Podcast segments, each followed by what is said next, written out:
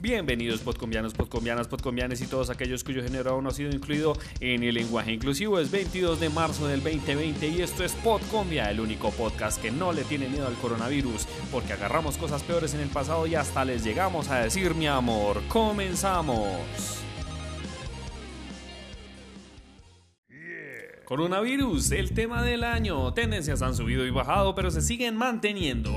Por eso la redacción de Podcombia es consciente de la necesidad de tener noticias confiables, serias y que no causan pánico, sobre todo porque ahora estamos en cuarentena.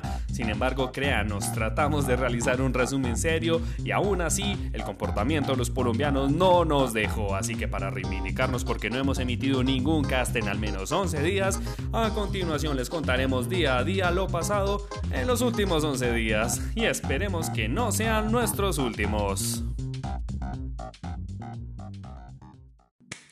El pasado 11 de marzo Francia y España eran tendencia dado el aumento de casos de COVID-19 reportados. En Nueva York cancelaron la conferencia del coronavirus porque se podían infectar de coronavirus. Y bueno, por tanto, la Organización Mundial de la Salud le declaró oficialmente como pandemia. Esto durante una rueda de prensa en la que su director general recordó una y otra vez que este es un problema global y que todos los países deberían contribuir y poner mucho de su parte para combatir el virus. Un día después, el jueves 12, el presidente Iván Duque anunciaría el hashtag estado de emergencia, tendencia con la que varios internautas criticaron, así como lo hizo arroba de Leamos. Curioso que se declare hashtag emergencia sanitaria en Colombia, cuando apenas tenemos tres casos confirmados de hashtag coronavirus en Colombia y ni una sola muerte, y previo a las movilizaciones programadas del Comité del Paro. Hasta ese momento, Colombia solo tenía nueve casos positivos y se consideraba en fase de contención, pero ante la declaratoria de pandemia, el gobierno, en un ataque de sensatez, decidió declarar la emergencia sanitaria y desde las 3 pm de ese día se darían por cancelados todos los eventos públicos de más de 500 personas.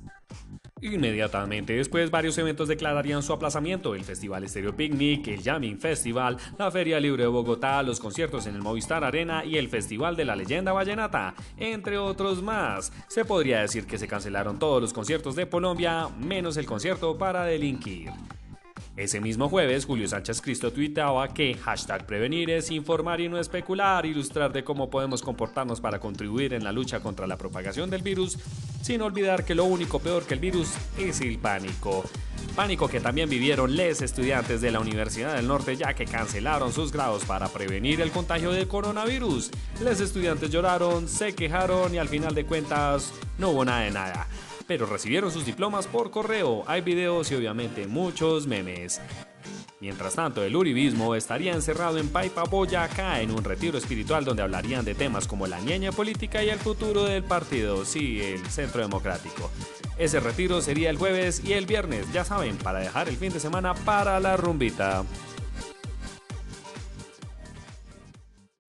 Ya desde temprano el viernes 13 comenzaba bien oscuro. El dólar llegó a un precio de 4 mil pesos. La bolsa de valores de Wall Street declaró su peor caída en 36 años y el fútbol colombiano declararía que solo se jugaría a puerta cerrada. Lo único bueno fue que los colombianos que llegaron de China por fin se fueron a sus casas sin riesgo alguno de haber estado contagiados. Por otro lado, los colombianos que llegaron del país procedentes de Europa estarían en aislamiento obligatorio las tendencias hashtag cuidémonos del coronavirus, hashtag está en tus manos y hashtag yo me quedo en casa, los internautas trataron de concienciar al público.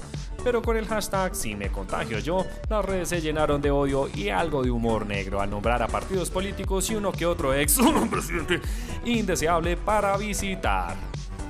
Por debajo de la mesa y casi imperceptible, se supo que la Corte Suprema de Colombia iniciaría investigaciones al expresidente Álvaro Uribe Vélez por presunta corrupción electoral, noticia que pasó totalmente inadvertida ante el crecimiento de casos de COVID-19. Veamos la opinión de arroba Nicole Rayal Piso Froelich. ¿Qué carajos están esperando para cerrar fronteras y cancelar los vuelos que tengan desde Europa? Cara muy enfadada, cara muy enfadada, cara muy enfadada, cara muy enfadada. Arroba Iván Duque, hashtag no más viajeros de Europa, hashtag Duque cierre las fronteras ya. Y mientras Estados Unidos y España decretaban el estado de emergencia nacional, en Colombia era viernes y el cuerpo lo sabía. El fin de semana tuvo su rumba sin ningún contratiempo. Sin embargo, Nayibe se puso seria y dijo, o todos toman en serio el coronavirus o nos exponen a cerrar la ciudad. Para el final del día los contagiados contados eran 16 en el país y el tema no pasaba más allá de los memes de Pilatos y de cómo tu ex se iba a pelear con el COVID-19 para saber quién te mataría primero. Hasta que en la noche el presidente Duque salió a decir que cerraría la frontera con Venezuela, se reforzarían los controles de migración en las fronteras y que no dejaría entrar a ningún extranjero al país. Sin embargo, todos los connacionales que llegaran de viaje entrarían a un aislamiento obligatorio. De aquí en adelante, ahora sí se vendría lo chido. El sábado 14 los colombianos empezaron a tomar más conciencia y usaron las tendencias hashtag quedarse en casa es e incitaban a un aislamiento voluntario y preventivo. Mientras tanto, Duque se reunió con los gobernadores del país y anunció que se le reconectaría el agua a los morosos. Con el hashtag frente al coronavirus, muchos internautas declararon que serían como Alex. Alex escucha a los científicos y médicos, pero no a los medios. Alex no entra en pánico. Alex no compra comida o medicamentos para acumular. Alex se tapa la boca cuando tose o estornuda. Alex se lava las manos todo el año porque no es un tipo sucio y tiene hábitos de higiene. Alex no comparte cigarrillos y solo toma su botella. Y Alex sabe que el uribismo es más peligroso para Colombia que el coronavirus. Tres doritos después, los colombianos salieron despavoridos a comprar toneladas de papel higiénico y dejar los estantes vacíos como si del mismísimo fin del mundo se tratase. ¿Para qué? Nadie sabe realmente para qué, mm, porque ni con todo el papel higiénico del mundo se puede limpiar la cagada de haber votado por Duque. El domingo 15 el gobierno decidió suspender las clases presenciales en colegios y universidades. El número de infectados y muertos en el mundo siguió elevándose al igual que las compras excesivas por el pánico. Y aunque no creo que mi ex se contagie porque siempre supo cómo lavarse las manos, las recomendaciones de higiene y aislamiento se volvieron muy, pero muy constantes. Para el final del día el Ministerio de Salud confirmaba 45 casos de coronavirus en Colombia.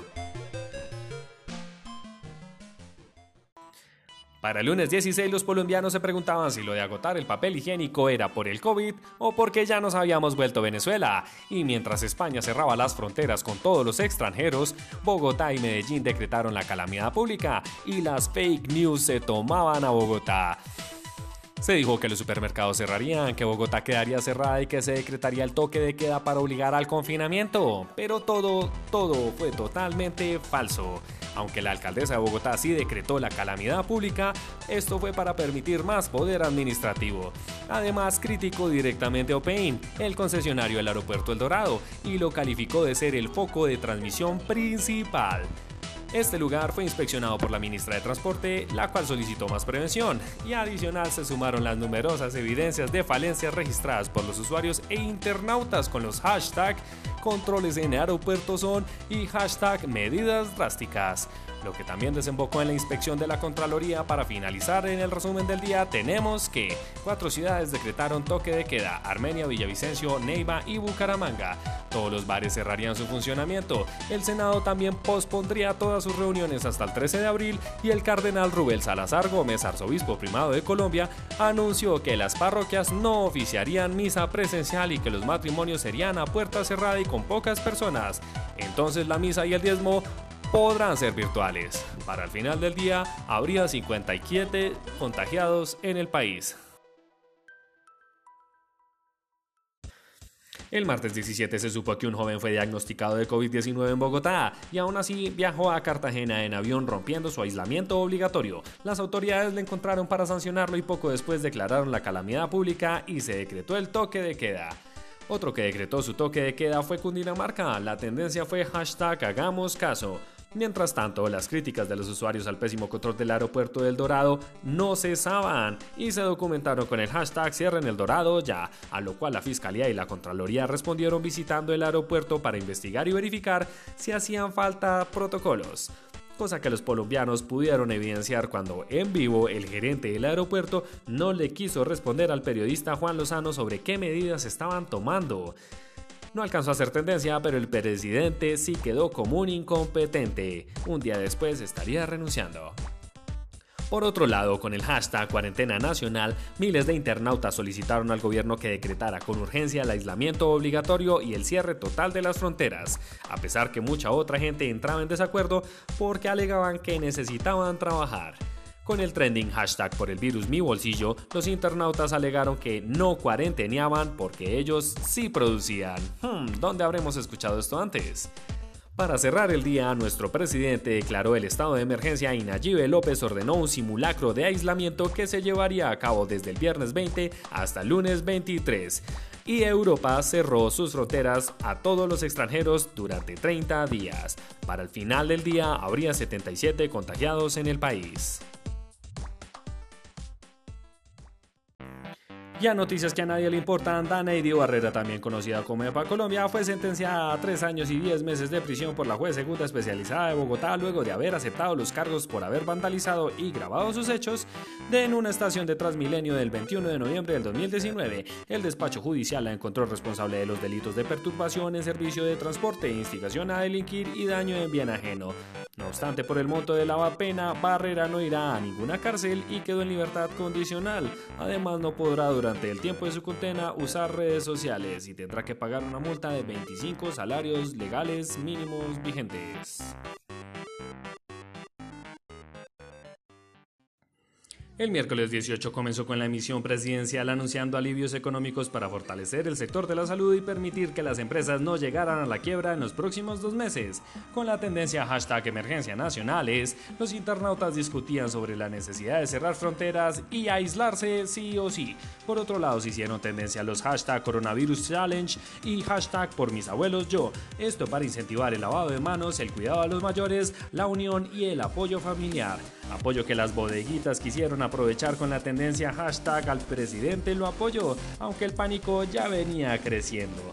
Desde temprano ya se podían ver cómo en los almacenes de cadena ya había filas largas y mucha gente comprando de todo, comentarios, críticas y obviamente hasta memes se pudieron ver con la tendencia hashtag Colombia en emergencia, aunque para cerrar el día nuestro presidente decretó que solo él podía tomar decisiones referentes al orden público, lo que dejaría a los toques de queda y al simulacro en el limbo. Obviamente las redes le criticaron y subieron a tendencia el hashtag Duque Inepto.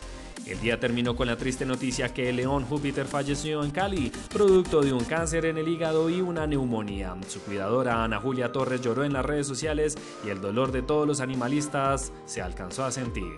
Para el final del día habría 93 contagiados en el país.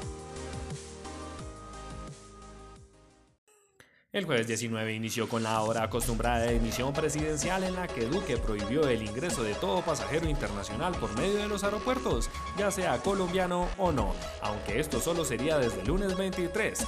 Lo único bueno fue que también le dio luz verde a la iniciativa de Nayibe. El ahora llamado simulacro vital tiene hashtag y aunque no fue tendencia ese día, la que sí llegó a la tendencia fue Nayibe con memes donde le solicitaban que tomara la presidencia de Colombia y con las tendencias hashtag de Duque pienso que, con la que obviamente no hablaron nada bueno de nuestro progresista presidente.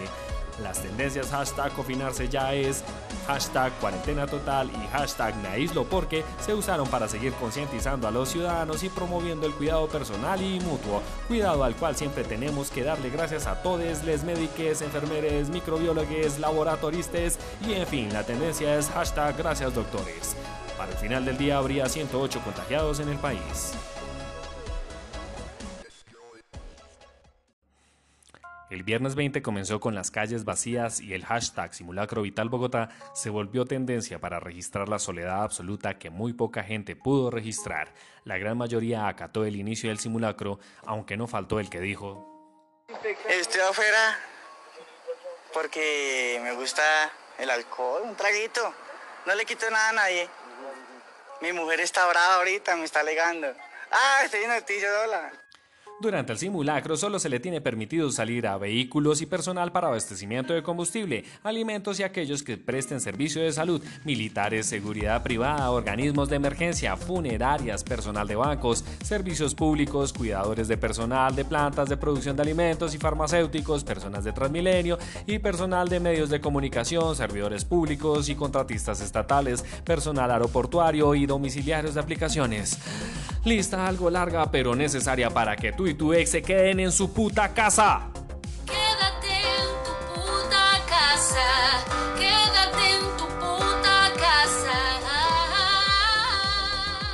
Quédate. Las tendencias son hashtag aislamiento obligatorio, hashtag aislamiento yo y hashtag Bogotá en casa. Aunque mucha gente sí acató juicios al simulacro, según los conteos de los noticieros nacionales, más de 30.000 personas buscaron escapar de Bogotá desde el terminal de transportes. También se vio una salida masiva de carros por la autopista sur, cuestión que puso brava a Nayibe quien les recordó que el simulacro no era para irse de puente ni de paseo y que no habría operación retorno. La restricción seguirá hasta el lunes y no podrán volver a entrar a la ciudad ni entrar a las demás ya que hasta los peajes están sin operar. Por otro lado, el pánico se desató porque el alcalde de Popayán, Juan Carlos López, resultó como positivo para coronavirus. Al parecer, el alcalde habría llegado de Marruecos y se habría realizado la prueba el pasado martes. El jueves emitió por Twitter un comunicado anunciando su diagnóstico. Sin embargo, las críticas llovieron porque el alcalde no realizó la cuarentena preventiva y sí asistió a la reunión con los gobernadores y alcaldes, reunión en la que el presidente Duque estuvo presente y hasta le dio la manito. Junto a él, otros casos de extranjeros irresponsables fueron registrados con la tendencia hashtag infectada irresponsable y hashtag freno al contagio. Para el final del día habría 158 contagiados en el país y el presidente Duque, muy a las 11 pm en alocución, diría que se aplicaría un aislamiento obligatorio preventivo en toda Colombia desde el martes 24 de marzo a las 23.59 horas hasta el lunes 13 de abril a las 0 horas. El sábado 21 muchos colombianos amanecieron conociendo que nuestro presidente por fin tuvo un ataque de lucidez y declaró la cuarentena. Con la tendencia hashtag aplauso nacional muchos comentaron alegremente la decisión del mandatario, muchos más prefirieron seguir aplaudiéndole a los valientes trabajadores del sector de la salud ya que ellos sí están trabajando para nuestro bien. Y por otro lado con la tendencia hashtag de simulacro a cuarentena ya se compartieron memes y gifs que solo incitaban a llenarnos de pánico paranoia y más papel higiénico. Aunque la redacción de Podcombia ya logró entender lo del papel, son visionarios, todos están cagados del miedo. Por otro lado, se hicieron tendencias varios videos en los que se ven saqueos en tiendas de uno y justo y bueno. Al parecer habrían sido ciudadanos venezolanos que fueron capturados posteriormente y terminaron siendo expulsados del país por las autoridades migratorias. Sin embargo, quedan las dudas sobre qué habría pasado con los motociclistas que aparecen en otros videos atracando bombas de gasolina. De tendencia también estuvo la película La Purga, esto ya que varios internautas y fans se percataron que en dicha película la fecha en la que inicia la denominada purga es el 21 de marzo del 2020, coincidencia tal vez, paranoia mucha sí señor, papitas por favor. Para el final del día, Nayibe saldría a hablar junto con Duque y el gobierno de Cundinamarca, anunciando que los simulacros ahora comenzarían el martes para empalmarse con la cuarentena obligatoria. El conteo de contagiados en el país es de 196. El domingo 22 de marzo amanecimos leyendo las tendencias hashtag motín, impec y plomo. ¿Que por qué? Pues porque las cárceles El Buen Pastor, La Modelo y La Picota reportaron motines e intentos de fuga. Sobre las 11 pm del sábado se reportaban videos de habitantes aledaños a las cárceles donde se veían incendios y se escuchaban las alarmas encendidas. Lo indignante del tema es que los videos que más tendencia causaron provenían de los mismos reos, quienes por alguna razón tenían celulares y estaban reportando cómo estaban intentando fugarse y también cómo eran asesinados sus compañeros por intentar escaparse, y sobre todo como el grupo de las pirañas alegaba que ya estaban en la calle. El conteo oficial fue de 23 muertos y 83 heridos. Muchos volvieron a hacer tendencia al SMAT y se preguntaron qué carajos estaban haciendo ante la situación, pues adivinen a qué motín ningún SMAT asistió. Muchas en las redes alegan que el COVID-19 ahora se llama Kevin-19 y probablemente mutará al Brian-19 después de esto. Y al igual que el motín, muy entrada la noche, el gobierno nacional confirmó el sábado el primer fallecimiento por COVID-19. El fallecido sería un hombre de 58 años que murió en la ciudad de Cartagena y que se desempeñaba como taxista en la ciudad. El polémico caso que anteriormente se había dicho que no tenía nada que ver con el COVID fue desmentido ya que la hermana del fallecido y su cuidadora dieron positivo por COVID. El Instituto Nacional de Salud mantuvo abierta la investigación y concluyó que Ricardo Iregui sí fue contagiado por COVID y su deceso fue por la enfermedad. Ya siendo las 10 am del domingo, el Ministerio de Salud reportó una segunda muerte por culpa del virus. La segunda víctima sería una mujer de 70 años que se encontraba hospitalizada en Cali. Para el cierre de esta misión, ya hay 231 contagiados en Colombia. Y esto ha sido todo por los últimos 11 días, queridos podcombianes. A partir de hoy trataremos de hacerles una emisión diaria ya que estamos en cuarentena y bueno, tampoco nos pidan demasiado ya que no hay muchas noticias de las cuales hablar y el único tema vigente es el COVID. Mientras tanto, recuerden que siempre podrán escuchar todas nuestras emisiones en Spotify, Google Cast, Pocket Cast, Apple Cast y Encore. Y como sabemos que no tienen nada mejor que hacer, escríbanos a nuestro Twitter con arroba podcombia.cast. Déjenos sus comentarios, ideas, pensamientos y tal vez cuéntenos cuántos rollos de papel higiénico les quedan. Ay, bueno, y qué cagada por los que se fueron de puente. Eh, momento amigues, noticia de último minuto, la gobernación de Cundinamarca sí permitirá el paso a los vehículos particulares que quedaron en medio del simulacro. El lunes podrán ingresar a Bogotá los vehículos de placas pares y el martes los de placas impares. Al ingreso tendrán que llenar un documento con el que les impondrán una sanción y se les dará seguimiento de por qué incumplieron los decretos anteriores. Qué bonito país. Mientras tanto, nosotros en Podcombia les damos a todos ustedes unas sentidas gracias por escucharnos y seguirnos.